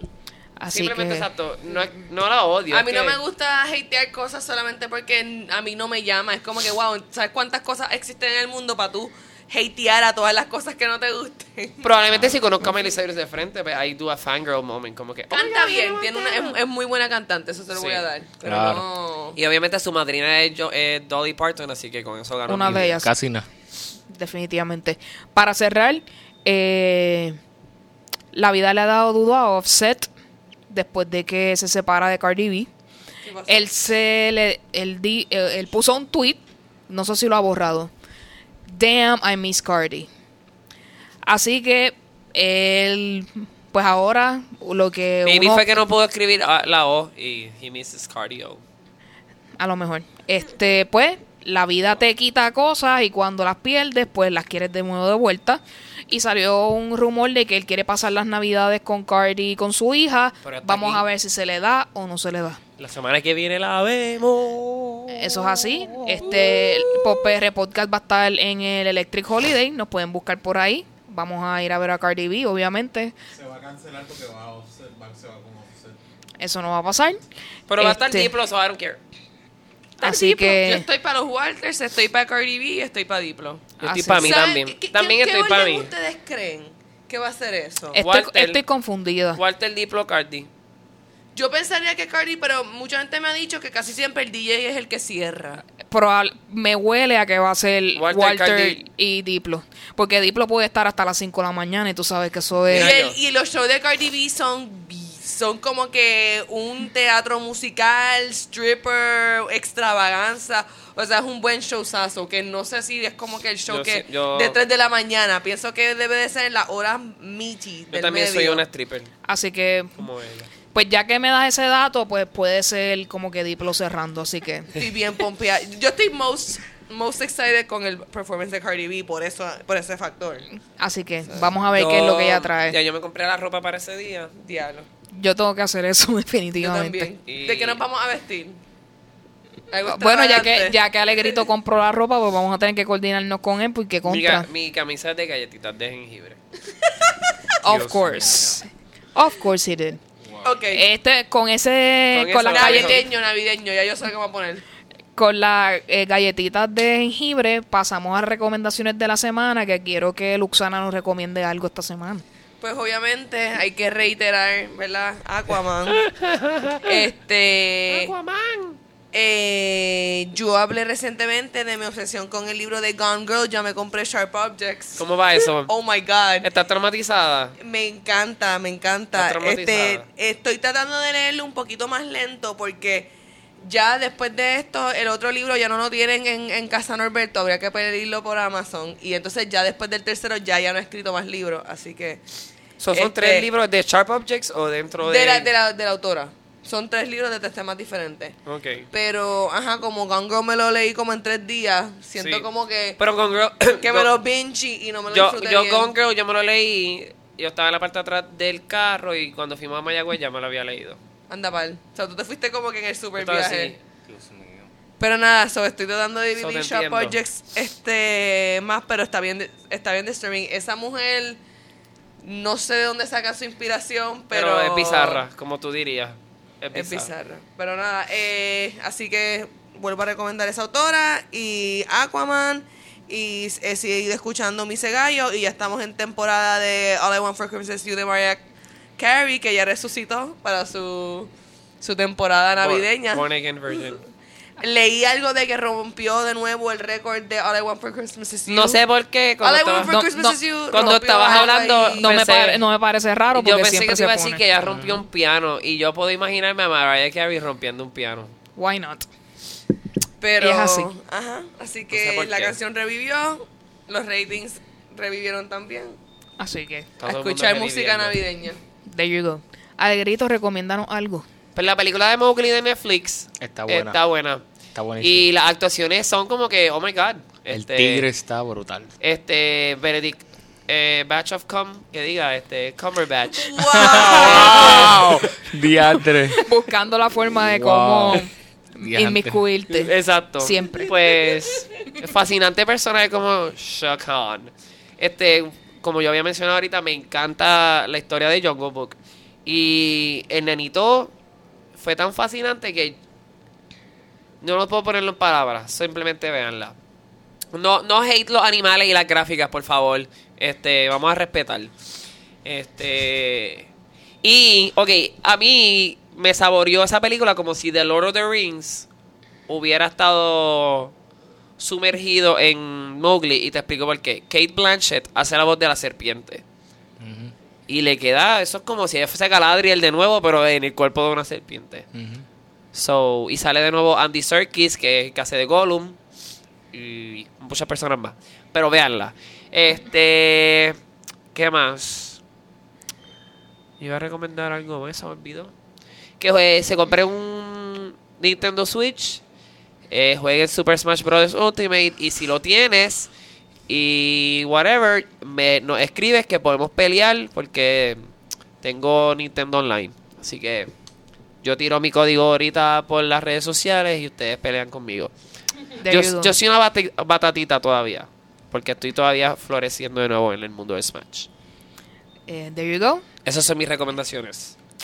Eh, pues Janiel, recomiéndanos algo que no tenga que ver con tu arte, arte de otras personas, específicamente serie, música. Cuéntanos. ¿Qué nos recomiendas ver o escuchar? Bueno, yo soy bien, yo soy bien old style. Eh, yo no sé cuántos de las personas que nos escuchan están familiarizadas con, con, con la música de Silvia Resach, por ejemplo, que venía escuchando yo a Silvia, eh, compositora puertorriqueña, muy buena, eh, queda recomendada. Eh, de las series que estoy viendo, bueno, estoy viendo The Blacklist, está muy buena esa serie, se la recomiendo. Eh, y yo creo que lo más importante, violando tu, tu, tu postulado de que no diera una recomendación Propia.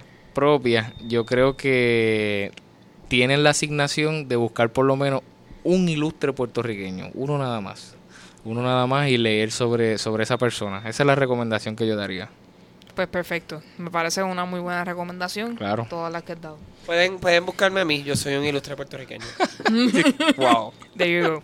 Ahí está mi ego. Con esto, este, gracias Janiel por acompañarnos en el episodio de hoy. Nuevamente Definitivo, de verdad, muchísimas gracias, eh, las obras cual- con las cuales eh, comentaste en, en la parte de tu entrevista y tus redes nuevamente. Déjale saber al público. Eh, pues los libros los pueden conseguir en Librería Norberto, en Amazon. Y nuevamente estoy en las redes sociales. Yaniel Ramos, Yaniel con doble N, con doble L, con ya al principio. Emperador en Facebook, Twitter e Instagram. Muy bien. Alegrito, ¿dónde te conseguimos? En Instagram como Poemas, E P-O-E-M-A-S. Y en Twitter, Alegrito PR. Luxana. Luxana Music en Instagram y en YouTube y Luxana en Facebook. A mi EU me pueden conseguir en tanto en Twitter como en Instagram en Vicios Vacíos. Ahí estoy disponible para ustedes. Siempre recuerden que nos pueden escribir al email a poprpodcast.gmail.com. Estamos tanto en Facebook, Twitter como Instagram como Pop- PopPR Podcast en todas las formas que nos pueden conseguir. Este, nuestra querida fan Glenda siempre nos escribe y nos mantiene al tanto de nuestros episodios del podcast. Eh, comentó que lo que menos le gusta de la Navidad es la pirotecnia. Tiene Eh. mucha razón. Yo lo- es, es bien, I agree with her 100%. Es bien difícil salir de mi de la urbanización donde vivo porque es tanto el polvorín que hay que ni siquiera se puede ver para poder guiar. Uno tiene que esperar una o dos horas después de que pasa la medianoche para poder salir de, de mi casa porque no veo nada gracias a que la gente puertorriqueña le encanta la pirotecnia y es lo suyo, ¿verdad? Y no se piensan también en los animales que también las mascotas pues sufren por tanta eh, pues contaminación eh, Sí, bendito. este en audio que pues es triste esa situación pero estamos de acuerdo contigo Eh, el consumerismo y el materialismo desmedido también es una situación verdad que preferimos comprar un regalo en vez de compartir con las personas así que hay cosas que debemos mejorar en la navidad Eso no es la Navidad, eso es la sociedad en la que vivimos. No le echen la culpa a Jesús. Estamos deshumanizados. Y eso ahí como Baby Jesus, como que con los brazos cruzados, como que Estamos deshumanizados, deshumanizados totalmente. no me gusta. Eso es muy bien. Este, recuerden que nos pueden escuchar tanto en podcast para iPhone como Google Play y siempre les recomendamos Spotify, estamos fácil de conseguir ahí. Eh, dejar un review, darnos un rating y recomendarnos a las personas más cercanas a usted y a cualquier persona en la calle. Siempre se lo recomendamos. Fiestas navideñas, una parranda, usted le coge el celular que está al lado suyo y le enseña qué es un podcast y cómo suscribirse a ellos. Nítido. Tanto a nosotros como a cualquier otro podcast que a usted le guste. Tenemos que... eh, darle apoyo a la cultura de podcast en Puerto Rico y esa es la mejor manera que lo podemos hacer. Siempre recuerden, estamos esperando mm, sus cartas pidiéndonos recomendaciones y ayuda en problemas de ustedes, tanto personales como profesionales, lo que sea. Estamos pendientes por recibir, estamos locos por dar nuestras eh, recomendaciones y nuestro advice, así que recuerden escribirnos para eso. Y con esto, muchas gracias, Janiel, nuevamente por estar con nosotros. Gracias, un placer. Eh, te traeremos Gracias, nuevamente para temas más profundos, Más quizás profundo, filosofía u otras cosas. contigo. Claro, gracias. Definitivamente, así que nos vemos en el próximo episodio. Bye. Bye.